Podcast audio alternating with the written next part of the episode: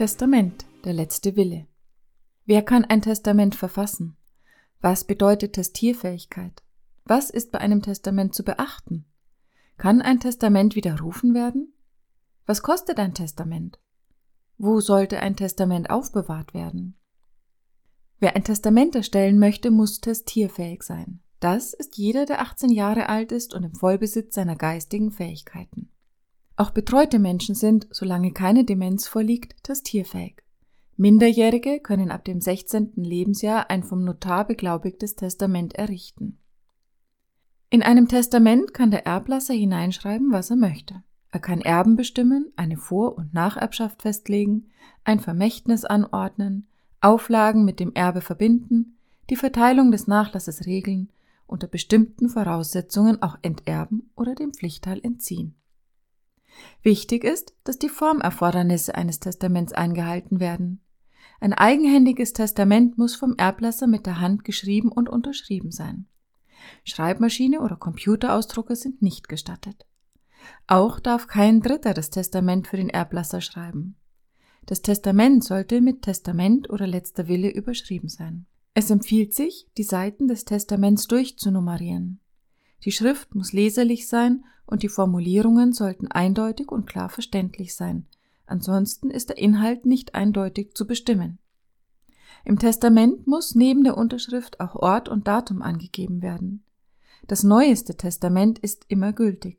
Wichtig ist, dass die Unterschrift unter dem Text steht. Es empfiehlt sich in jedem Fall, die Beratung eines Anwalts für Erbrecht in Anspruch zu nehmen. Dieser geht auf ihre individuelle Situation ein und verschafft ihrem letzten Willen seine Rechtsgültigkeit. Es gibt zum einen das ordentliche Testament. Dies kann als öffentliches oder eigenhändiges Testament errichtet werden. Beim öffentlichen Testament erklärt der Erblasser mündlich vor einem Notar seinen letzten Willen. Dieser wird niedergeschrieben und notariell beglaubigt. Beim eigenhändigen Testament schreibt der Erblasser das Testament selbst. Eheleute können ein gemeinschaftliches Testament errichten. Eine weitere Testamentform ist das Nottestament. Es kann in einer akuten Lebensgefahr vom Erblasser verfasst werden, wenn ein Notar nicht mehr hinzugerufen werden kann.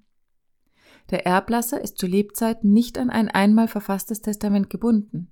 Er kann es nach Belieben verändern oder widerrufen. Notwendig ist allerdings, dass er entweder auf dem Testament den Widerruf klar formuliert oder das Testament vernichtet und durch ein neues Testament ersetzt. Handelt es sich um ein notarielles Testament, muss der Erblasser es aus der öffentlichen Verwahrung anfordern und den Widerruf beim Nachlassgericht persönlich erklären.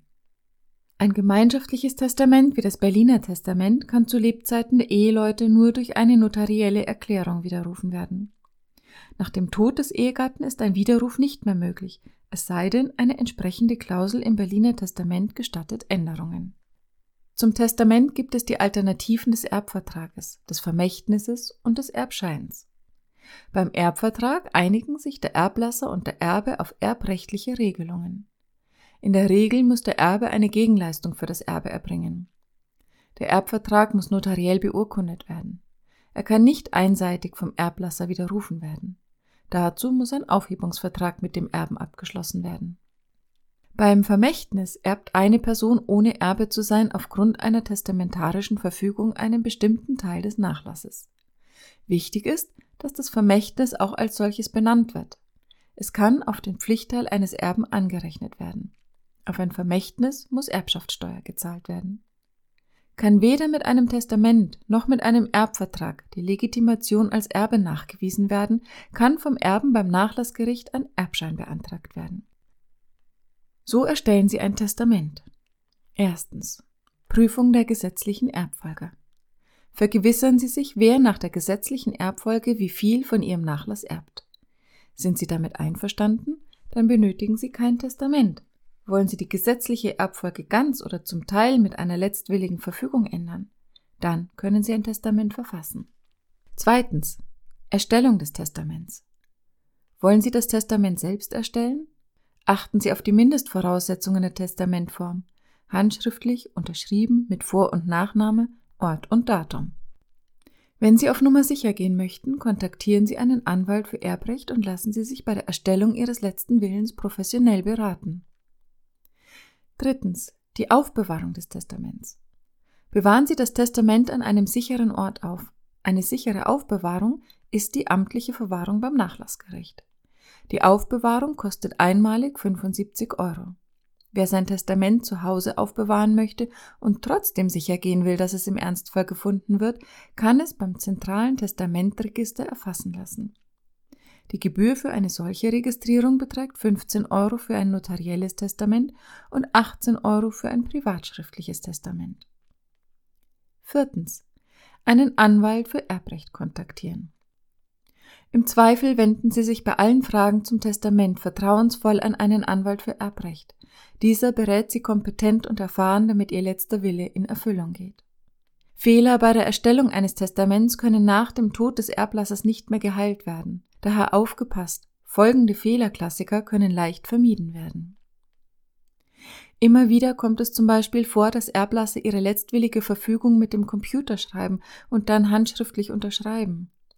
Das macht das Testament ungültig. Das Testament muss in Gänze handschriftlich verfasst und unterschrieben sein. Insbesondere beim Berliner Testament denken viele Ehepaare nicht an die steuerlichen Auswirkungen für den länger lebenden Ehegatten und die Nachkommen. So geht etwa den gemeinsamen Kindern der Freibetrag bei der Erbschaftssteuer beim Tod des erststerbenden Elternteils verloren. Wer ein Berliner Testament erstellen möchte, sollte sich unbedingt von einem Anwalt für Erbrecht beraten lassen. Ein gemeinschaftliches Testament wie das Berliner Testament kann auch nur gemeinschaftlich geändert oder widerrufen werden. Beide Ehegatten sind an das Berliner Testament gebunden. Wer eine alte, eigenhändige, letztwillige Verfügung durch ein neues Testament ersetzt, sollte dies im aktuellen Testament unbedingt handschriftlich mit alle vorherigen Verfügungen werden widerrufen vermerken. Ansonsten ist im Erbfall unter Umständen nicht klar, welche Version gelten soll. Werden mehrere Testamente gefunden und fehlt bei einem oder mehreren Testamenten das Datum, gilt im Zweifel das jüngste Testament. Aus diesem Grund sollten alle Testamente unbedingt eine Datumsangabe beinhalten. Viele Testamente werden nicht geeignet aufbewahrt. Entweder ist das Testament so gut versteckt, dass es nicht gefunden werden kann, oder es ist zu leicht auffindbar und kann so schnell in die Hände Unbefugter gelangen, die es unterschlagen. Der sicherste Aufbewahrungsort ist die amtliche Hinterlegung beim Nachlassgericht. Wird das Testament an einem sicheren Versteck zu Hause hinterlegt, dann empfiehlt sich zumindest eine Registrierung im zentralen Testamentsregister. Das Standesamt teilt dem Nachlassgericht den Tod des Erblassers mit. Der Rechtspfleger des Nachlassgerichtes kontrolliert die Unversehrtheit und den Inhalt des Testaments. Erben und Vermächtnisnehmer werden über die Erbschaft und die Testamentseröffnung in Kenntnis gesetzt. In einem Testamentseröffnungstermin wird der Inhalt des Testaments verlesen. Ein Testament kann von den Erben oder Pflichtteilsberechtigten beim zuständigen Nachlassgericht mit einer Anfechtungserklärung innerhalb eines Jahres ab Kenntnis über den Anfechtungsgrund angefochten werden. Wer ein Testament nach einem Todesfall findet, hat die gesetzliche Pflicht, es beim Nachlassgericht unverzüglich abzugeben.